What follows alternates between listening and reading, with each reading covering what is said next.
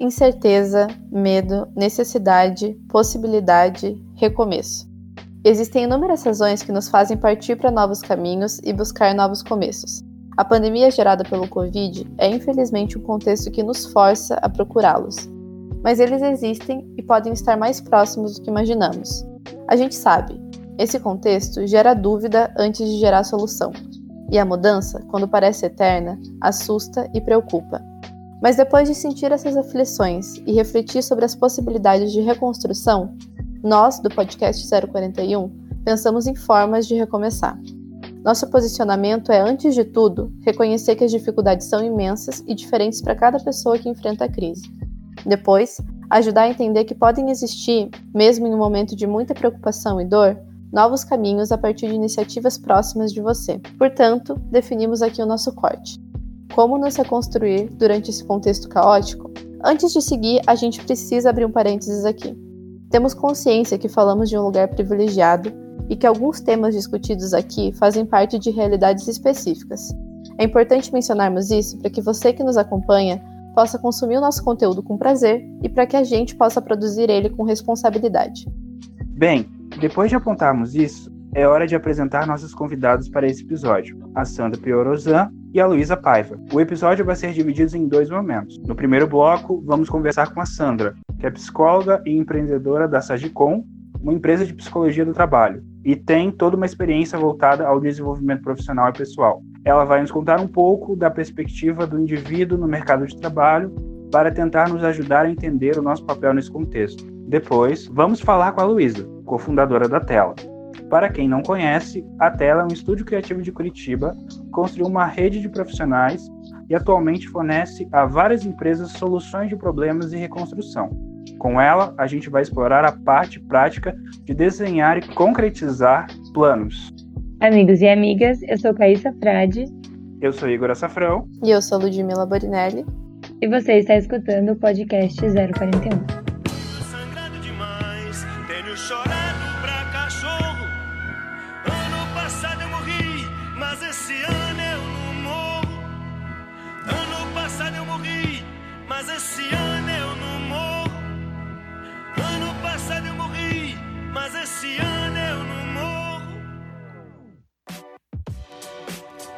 Podcast 041.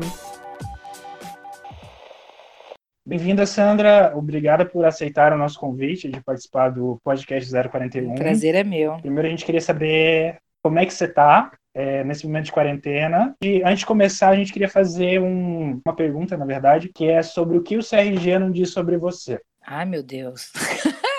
Aí vocês me pegaram. Então, eu, meu RG, é, eu acho que falar de mim é falar, sou mãe, mãe de duas crianças lindas, eu amo cachorro e música faz parte da minha vida. Eu sou de uma família de músicos, mas ah, eu. bacana! Sim, eu tenho uma, uma prima que é cantora lírica, maravilhosa. Eu tenho muitos primos que tocam, tenho minha, meus irmãos todos tocam e eu não toco nada. Sério? Então, isso é uma realidade da Sandra. E é muito bacana, né? Porque eu acho que Ixi, isso dá, mais, dá um podcast inteiro para falar sobre isso. Mas, enfim, eu sou de uma família de músicos, amo a música e eu sou a que bate palma para quem canta. Justo.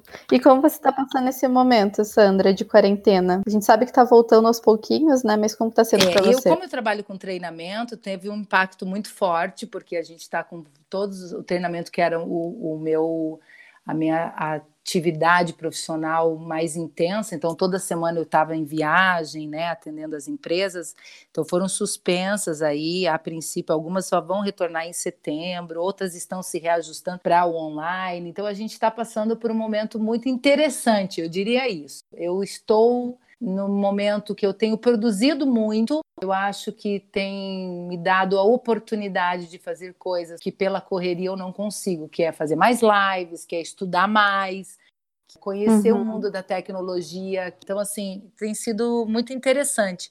Eu nunca tive muito medo de mudanças na minha vida, que isso eu acho que é uma coisa também que o RG não conta, mas eu sou uma pessoa, acho que se eu fosse definir a minha característica, seria a ousadia, né? Então eu sou uma pessoa ousada e eu gosto de quando as coisas é, me tiram um pouco o chão, assim, de me reinventar. Isso é um perfil meu. E então está sendo muito bacana e curioso, assim, porque a gente está se experimentando, vendo como é que as pessoas estão lidando. O trabalho da psicologia, eu acredito que agora teve um aumento, né? Muita gente voltando para psicoterapia, enfim.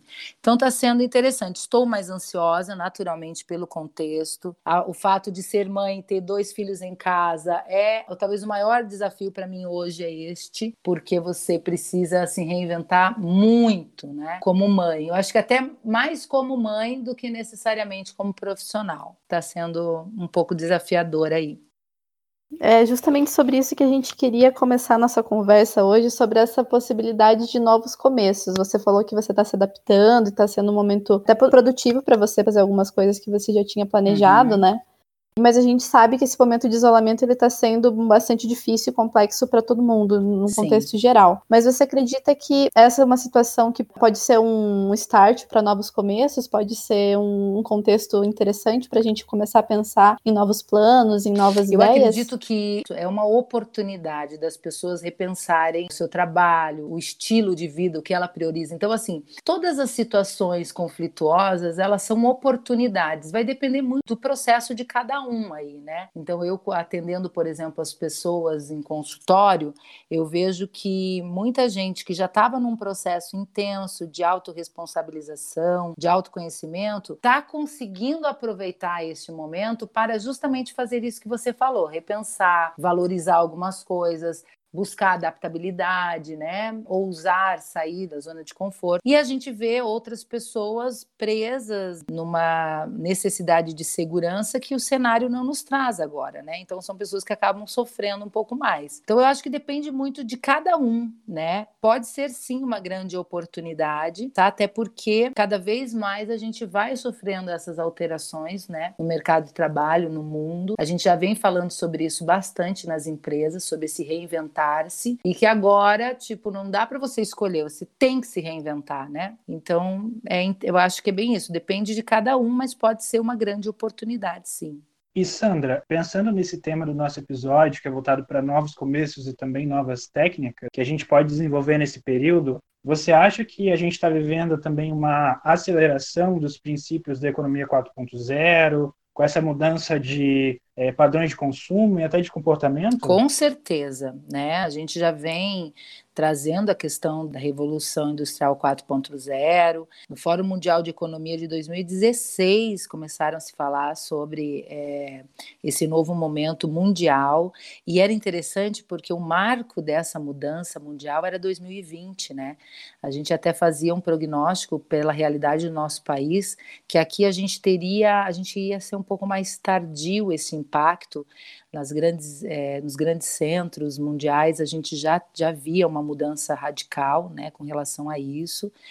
Aqui a gente vai sentindo, a gente já está vivendo essa revolução industrial 4.0 com o Uber, com o WhatsApp, com o PicPay, né? Mas ainda é uma coisa que a gente consegue, é, quem não participa disso ainda tem lá formas mais tradicionais de fazer. Isso que você falou é bem interessante porque ela traz essa perspectiva, essa questão da revolução 4.0 traz uma perspectiva que foca muito do desenvolvimento das pessoas, né? Especialmente Sim. porque as habilidades são que são exigidas são outras. Mas antes dessa perspectiva estar mais em voga, como você acredita, assim, dentro da sua experiência, que era o histórico de posicionamento das empresas em relação a esse assunto. A gente já tem um crescimento muito grande de treinamentos, desenvolvimentos, capacitação, até porque desde que se falou da Revolução Industrial 4.0, em todos os fóruns mundiais de economia, quando se falava em inteligência artificial, se falava em capacitação das pessoas, justamente por uma preocupação em relação ao desemprego. Então as pessoas precisam ser capacitadas para poder desenvolver habilidades que é, ela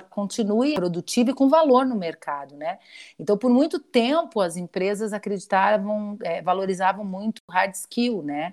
Que são habilidades normalmente aprendidas, o teu currículo, os cursos que você fez, enfim. E a gente vê uma ascensão no soft skill, né? Que são competências mais comportamentais, é como você se relaciona, atitudes que você tem, comunicação. E aí a gente pode citar muitas soft skills que são muito mais comportamentais, pensamento crítico, criatividade, flexibilidade, resiliência, o próprio networking que você estabelece com as pessoas, né? Então tudo isso é cada vez mais tem sido necessário ser desenvolvido no mercado de trabalho e as empresas já vinham percebendo, as pessoas já estão percebendo isso, né? É, a gente vê pessoas buscando cada vez mais se qualificar. Então a gente tem sim um aumento é, significativo. Claro, não é geral, né? Grandes empresas já entenderam isso. Existem empresas que fazem para cumprir protocolo, literalmente.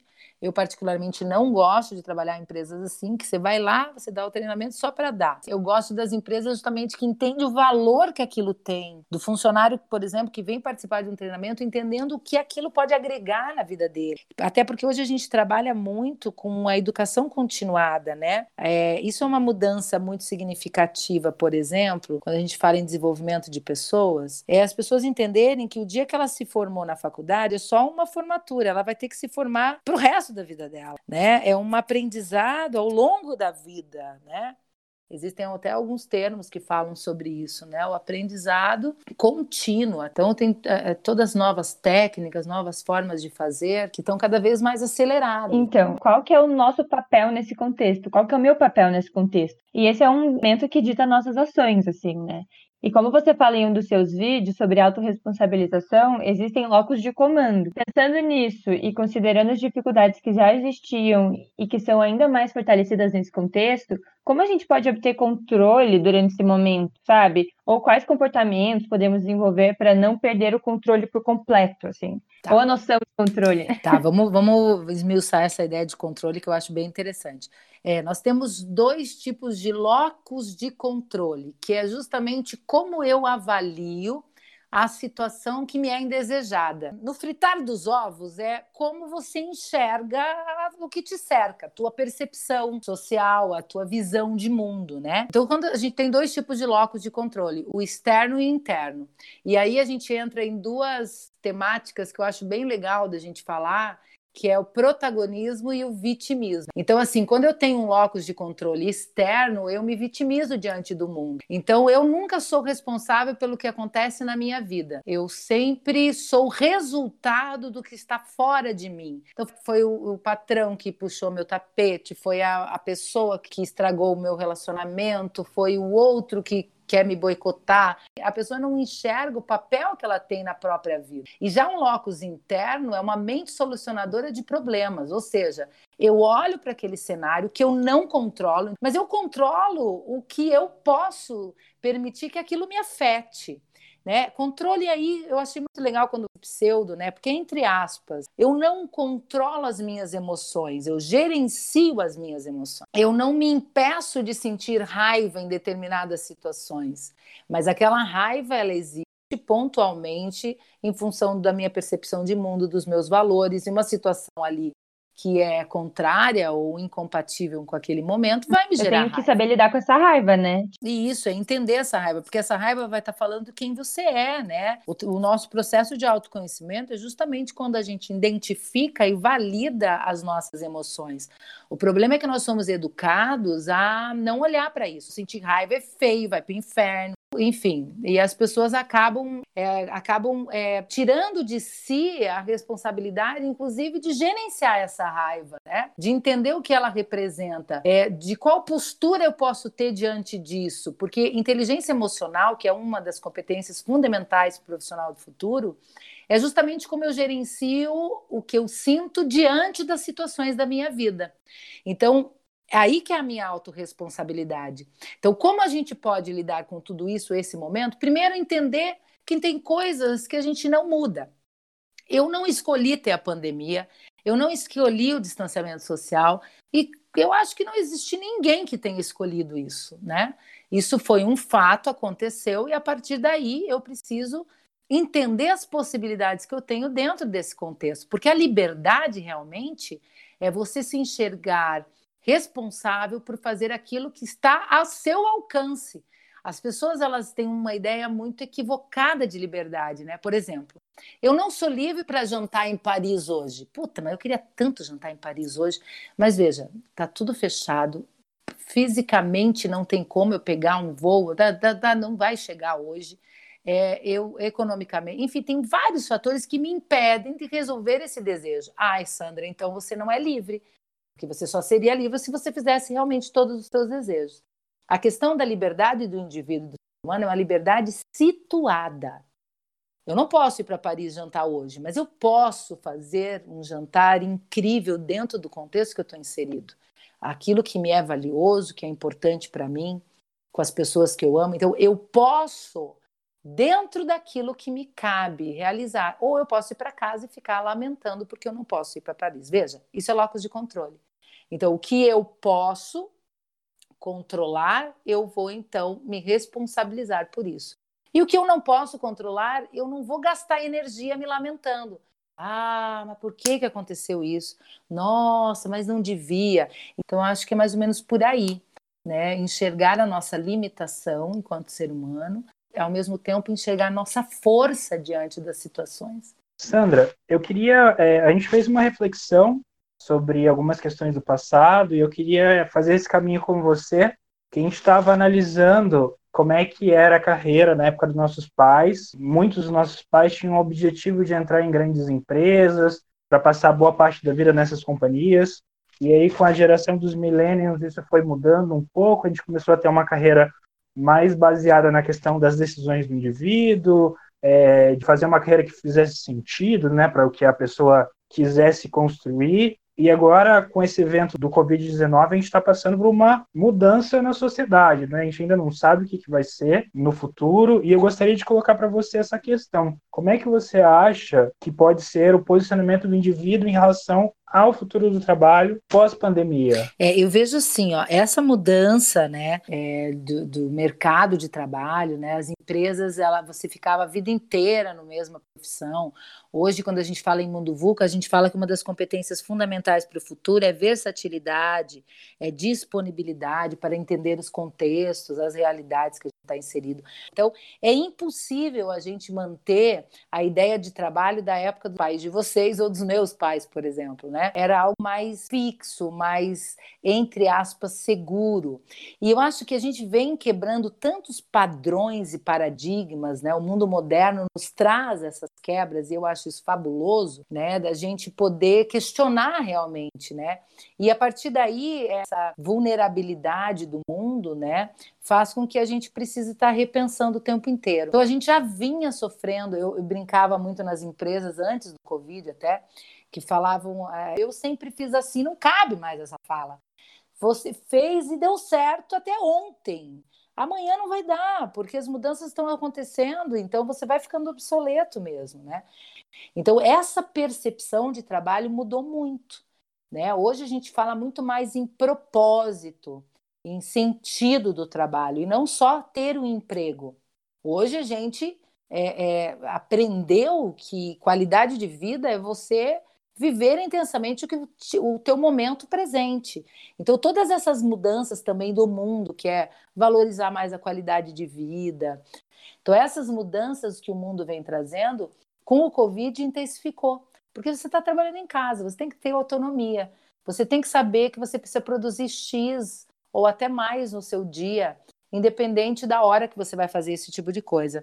Muitas empresas sofreram, viu? Muitas empresas não tinham estrutura para as pessoas trabalhar em casa. Não tinham estrutura, principalmente dos seus gestores. Olha que forte isso. Gestores não preparados para ter uma equipe trabalhando em casa, porque são gestores ainda muito presos a o fiscal. Então, quando eu estou olhando para a pessoa, né? Então, assim, é, é, as empresas se proíbem, WhatsApp, Facebook, para a pessoa produzir. Em casa você não proíbe, você não tem como proibir. Então você tem que contar com o engajamento dela para que ela possa render. Eu acho que esse que foi o maior baque, né, quando a gente soube da notícia da, da magnitude que é a pandemia, né? Muitas empresas não sabiam como agir, aí acabaram demitindo funcionários em massa, assim. E agora a gente está vendo que como a questão se, se prolongou, a gente está vendo que muitas empresas estão conseguindo se adaptar de uma forma que elas nem imaginavam antes, né? Mas a gente está percebendo que existem habilidades Sim. que a gente não sabia que existiam antes e que estão sendo super interessantes tanto para quem, para a empresa quanto para a gente que trabalha em casa. Perfeito, e é muito da abertura, principalmente dos gestores, né, das empresas, para que isso seja possível. Sim, sim. Inclusive a gente estava conversando sobre essa revolução 4.0 e a gente viu que é, ela já prevê algumas habilidades que são muito apreciadas no meio profissional de hoje e no futuro, obviamente. E daí a gente queria conversar com você um pouquinho sobre o que o Fórum Econômico Mundial ditou ele ditou algumas competências né, do profissional do futuro que podem ser absorvidas hoje já para a gente tentar refletir um pouco mais sobre elas. E a gente queria que você explicasse um pouquinho melhor sobre isso e principalmente como a gente pode desenvolver alguma delas hoje no nosso contexto. Olha, você sabe que eu acho, eu sempre falo que o fundamental para a gente continuar a sempre estar se desenvolvendo é autocrítica, autoanálise. Você está sempre repensando o seu fazer. Cuidado quando você acha que você atingiu o teu máximo. Ah, eu fiz tudo o que eu poderia. Cuidado quando você tem muito medo da crítica. É, crítica mesmo, sabe? Não só o feedback, uhum. como a crítica. A pessoa que diz você foi errado. Queiram isso. Eu acho isso fundamental para as pessoas estarem sempre se atualizando, né? Porque as pessoas fogem, a gente foge muito, né? A gente tem uma ideia de sermos Deus, e aí vários filósofos falam sobre isso, né? Essa nossa idealização de quem a gente é, esquece que nós somos um processo em construção contínuo.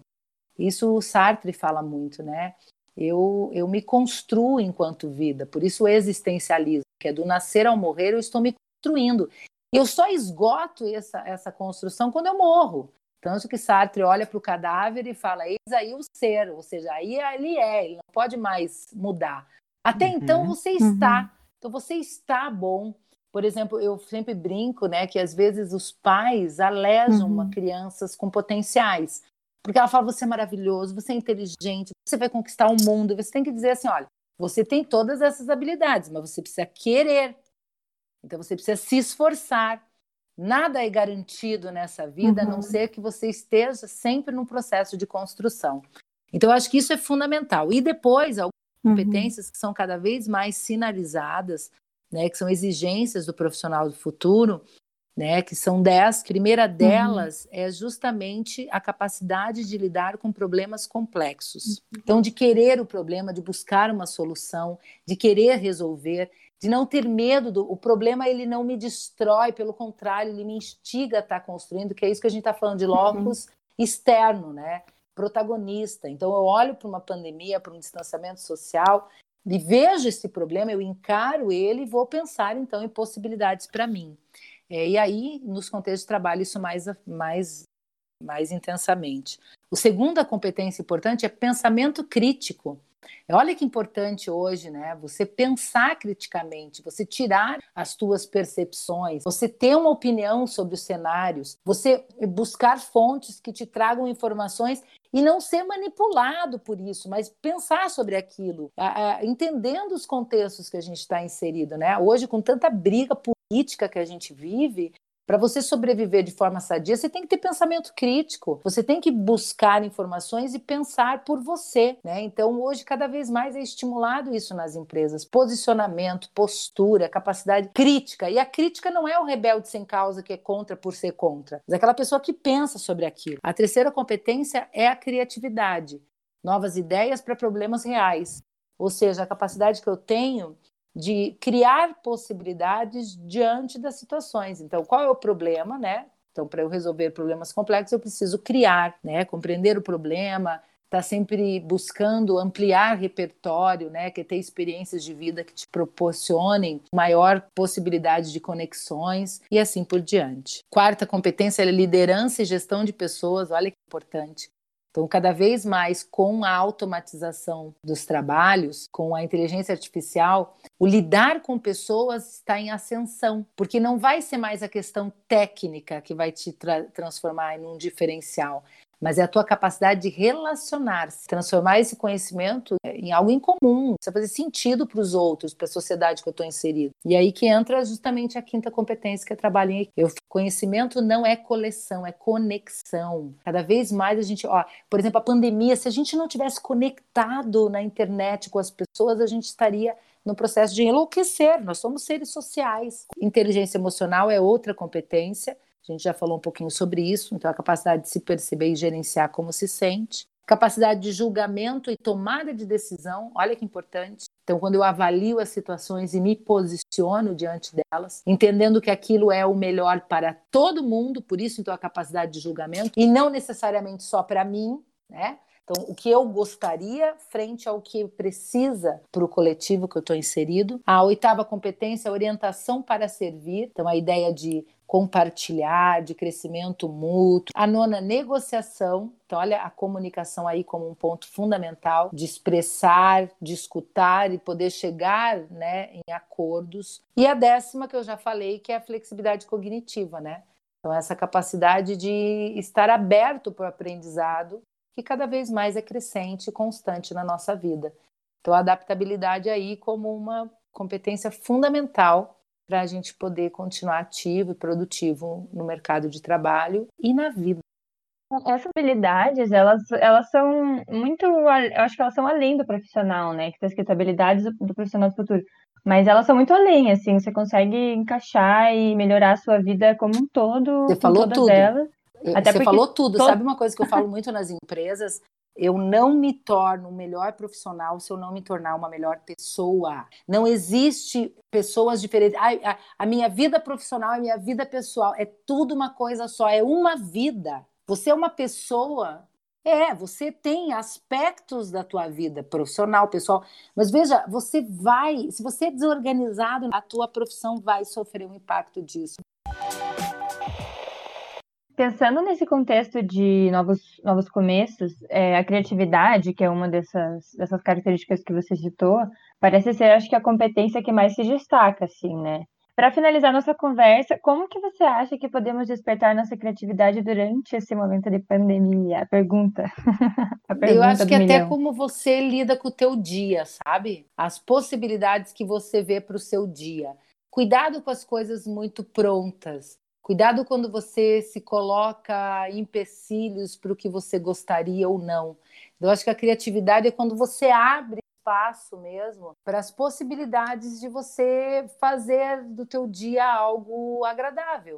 Então, se eu vejo que eu tenho que ficar dentro da minha casa, com a minha família, eu não posso sair, é, como é que eu posso transformar esse dia em algo agradável? Começa por aí né, nesse, nesse olhar mais construtivo diante das situações que nós estamos inseridos. E acho até que hoje nós vivemos um momento intenso de desenvolvimento da criatividade. Eu acho muito importante quando a gente fala em criatividade, que é ampliar repertório.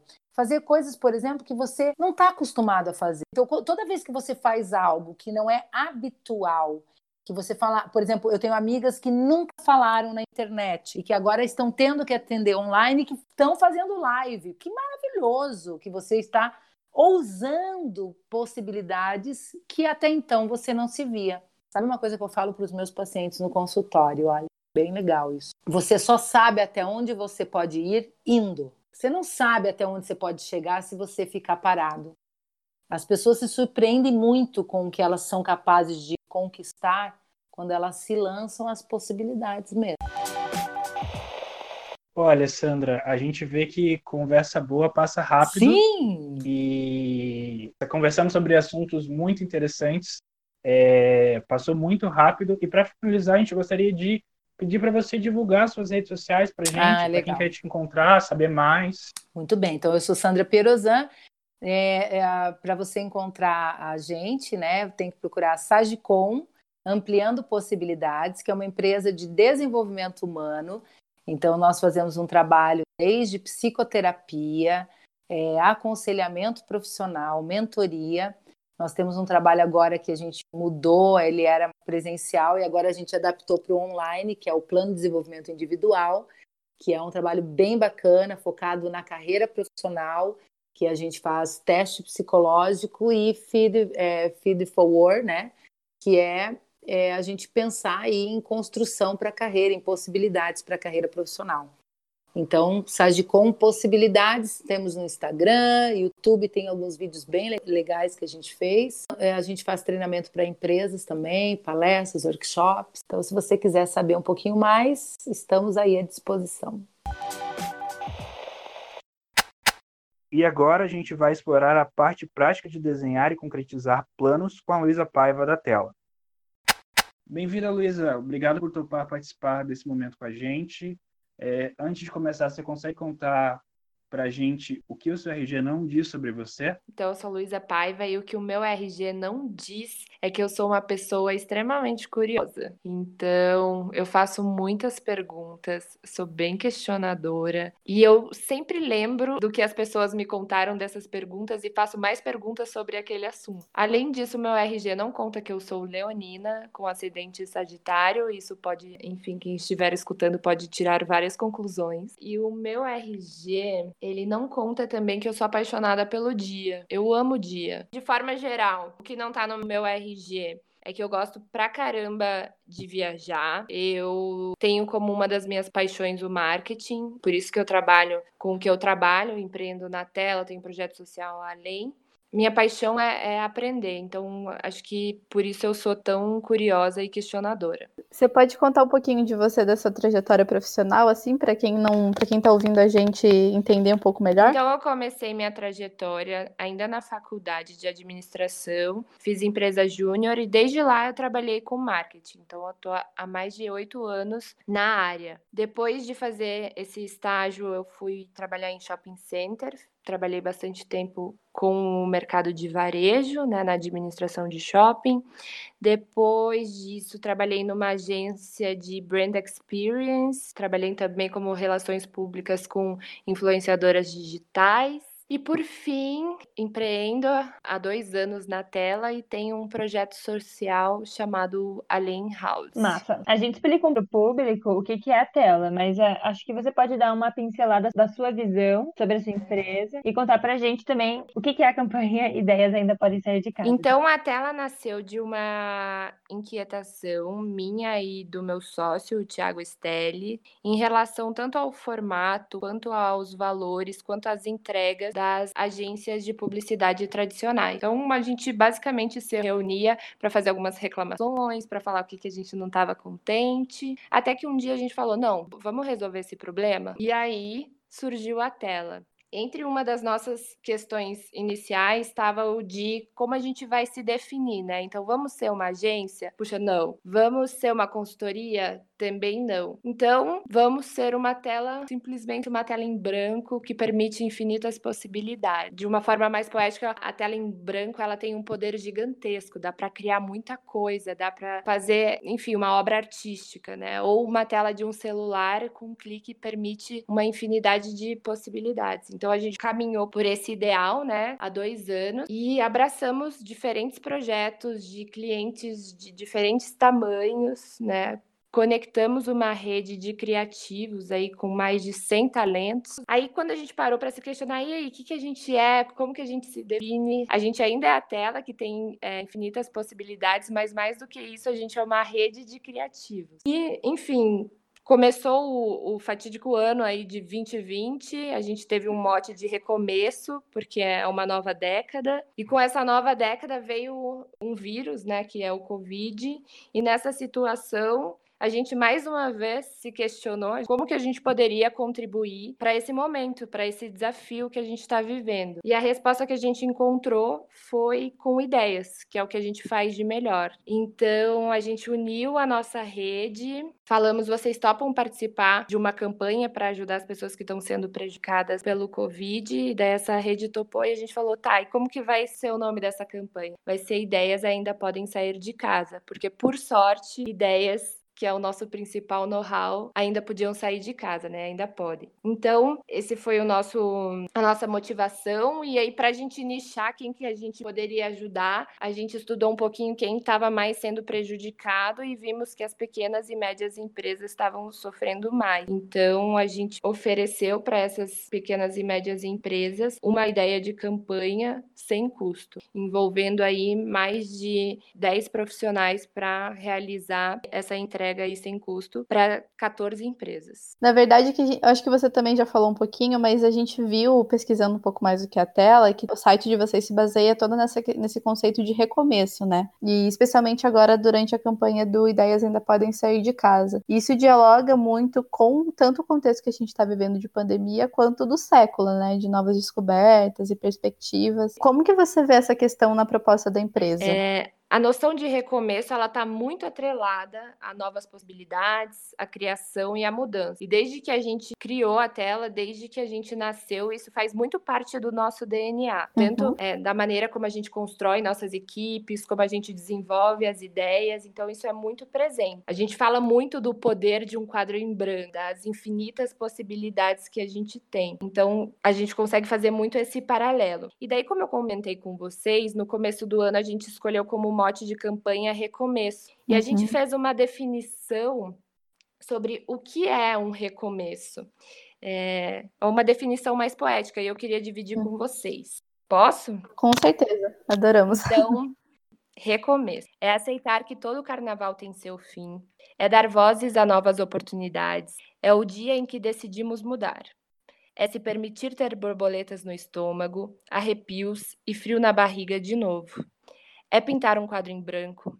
É pensar em maneiras incríveis de tornar metas, planos, sonhos realidade. É fazer acontecer. É trocar de rota ou seguir em frente. É o que temos a opção de fazer todos os dias. É se dar de presente a oportunidade de viver o presente como nunca mais. Caramba, que bonito. Fofo, né? Mas isso a gente lançou, a gente, né, enfim, fez o significado de recomeços antes mesmo de começar a pandemia aqui no Brasil. Dialogou bastante, né, com o que a gente está vivendo, assim, infelizmente, mas acabou acalentando muitos corações, eu acho. Caraca, sim, a gente falou, nossa, aconteceu isso, mas enfim, é, é, é, isso que vem norteando tanto as nossas campanhas, vamos dizer, essas campanhas do Covid, mas as nossas campanhas com os nossos clientes, com os nossos parceiros, com a nossa rede, é isso que nos norteia. Luísa, como você disse, a tela é um estúdio, uma rede de criativos. A gente queria perguntar para você qual é que é a sua opinião em relação ao processo criativo nesse momento de quarentena? Se o processo criativo é uma coisa muito pessoal, como é que funciona o de vocês? E se você acha que tem diferença o jeito que a gente pensa em criatividade para soluções de algumas questões em contextos sem pandemia e nesse contexto que a gente está vivendo, que é muito único, né? Olha, eu acredito que o processo criativo é, independe do momento que a gente esteja vivendo. Eu acho que o processo criativo ele está muito mais atrelado a como a gente enxerga o mundo, uma situação, um desafio. O que eu quero dizer com isso? A partir do momento em que você encara um problema como uma oportunidade, você consegue desenvolver as mais diferentes ideias criativas, enfim, você consegue ter uma, uma gama de possibilidades maior se você enxergar isso como uma pedra no seu caminho de forma mais pessimista, tá? E eu não quero que isso soe uma coisa de coach ou até de muito mística. Não, tem ciência por trás disso. Por exemplo, vou dar um exemplo da tela. A gente vive falando que a gente adora problema. Que pessoa, que empresa fala isso, né? Adoramos problemas. Mas por que, que a gente adora? Porque a gente vê nos problemas grandes possibilidades tá? E esse é o nosso ponto de partida. É isso que nos faz desenvolver toda a nossa metodologia depois, que consiste em definir qual é o desafio que a gente vai enfrentar atuar no que a gente consegue controlar, né? Fazer pesquisa, conceituação, ativação de rede, conexão com quem vai contribuir para superar esse desafio ou encontrar uma solução para o problema. Basicamente é isso. O ponto de partida do processo criativo ele está muito em como você enxerga a situação, né? A lente que você usa aí para enxergar o mundo. Mas sim, cada um tem um processo muito particular de aprendizado, né, e de desenvolvimento criativo, mas a partir do momento que você trabalha em equipe,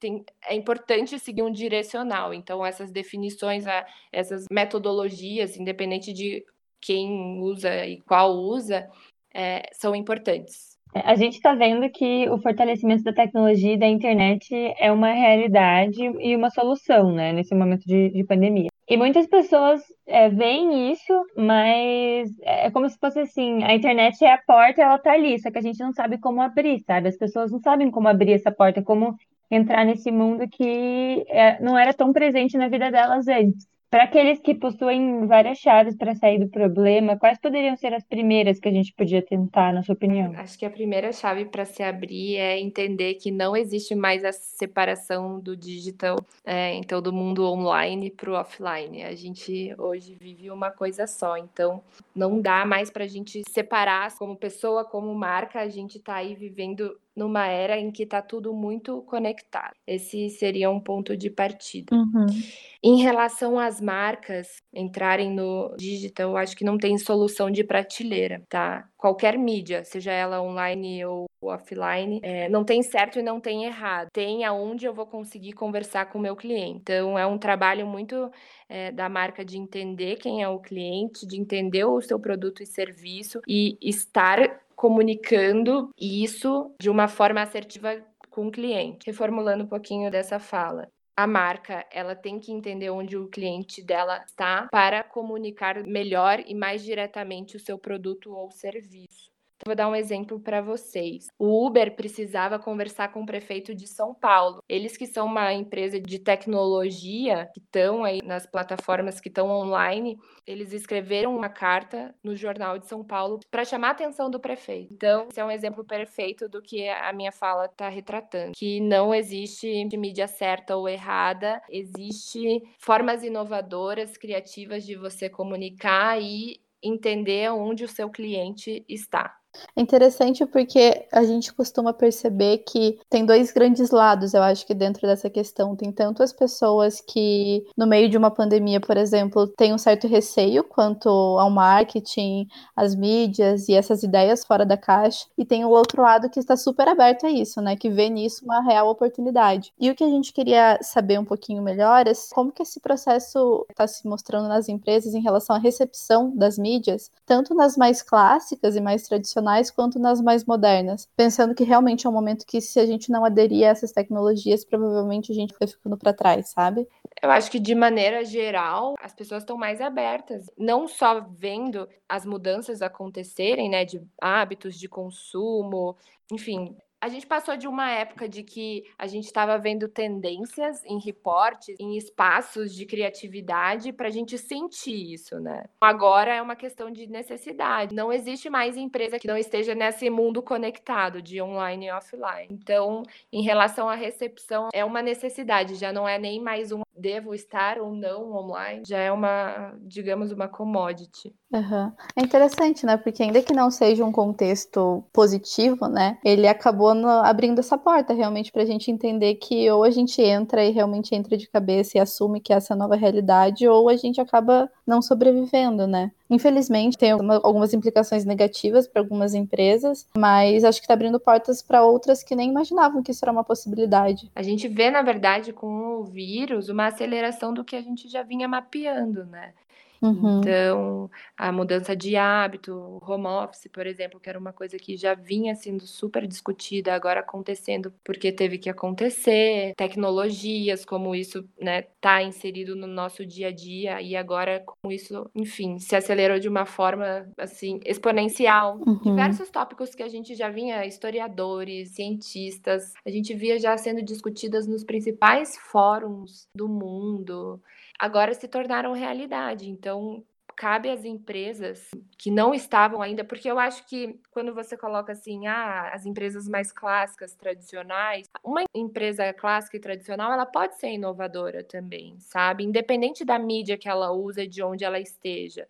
Se ela está conseguindo conversar com o cliente dela, show, ela está conseguindo o resultado que ela é, se propôs a alcançar, legal, bacana. Uhum. Mas agora a gente vê essa necessidade extra de estar tá com tudo conectado, né? Pelos novos hábitos que estão sendo criados devido ao, ao vírus. Mas eu acho que é importante reforçar aqui que, mais uma vez, não existe uma mídia certa ou uma mídia errada. Existe o melhor canal para você conversar com o seu cliente. Colocando agora uma outra questão, normalmente no cenário sem crise, a gente já tem o hábito de colocar muitos impedimentos ao transpor as nossas ideias para a realidade, né? E agora a gente tem o agravante do Covid-19. Como última pergunta desse episódio, a gente gostaria de perguntar e de pedir também para você uma mensagem que você poderia deixar para quem está ouvindo a gente e que quer sair da inércia e que quer concretizar ideias e projetos. Bom, eu falaria principalmente de três pontos, tá? O primeiro ponto é cuide-se. A gente tem vários dados aí do Fórum Econômico Mundial, Organização Mundial da Saúde também, é, falando sobre saúde mental e como esse é, um, esse é um problema que vai atingir a maior parte da população. Então, a saúde mental ela importa e para que todo o resto aconteça, a gente precisa estar tá bem, né? Então, se cuidar, beber água, fazer exercício, aquele básico, sabe? Ter uma boa noite de sono. Esse é o primeiro passo. Depois disso, é entender, eu digo, olhar para dentro. Olhar para dentro no sentido de que você tem uma empresa, um projeto, uma iniciativa, entender o que, que você tem controle, quais são seus pontos fortes, o que, que você pode adequar e adaptar para a situação que você está vendo, para que você use isso a seu favor. Aqui, nas nossas conversas na tela, a gente fala, a gente não vai descobrir a vacina do Covid. Então, o que, que a gente pode fazer com o que a gente tem? Se questionar nesse sentido. E, por fim, é se conectar com a sua rede, com a sua comunidade, ver o que, que você pode contribuir, o que podem contribuir com você e fazer essa troca, tá?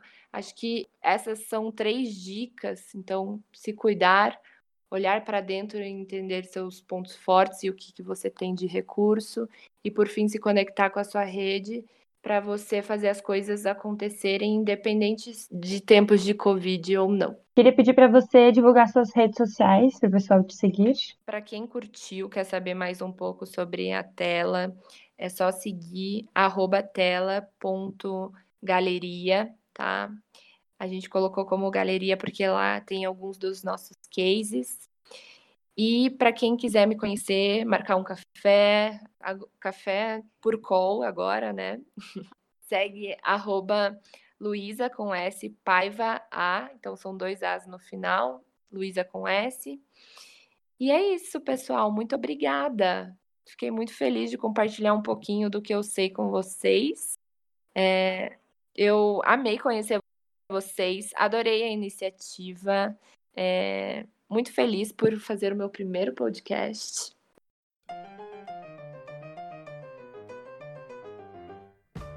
A gente espera que as conversas com a Luísa e com a Sandra tenham gerado reflexões interessantes para você que está nos acompanhando por aqui. A nossa ideia é pensar em formas de recomeçar e trazê-las para que você também possa fazer parte desse processo. Então, se você gostou desse episódio, compartilhe com amigos, mãe, pai, toda a sua família e segue a gente no Instagram, pod041. E se você ainda não ouviu o último episódio, corre lá para dar uma olhada. A gente conversou com o Projeto X e com a psicóloga Mariana Trabic sobre meditação e ansiedade em tempo de crise. Até mais!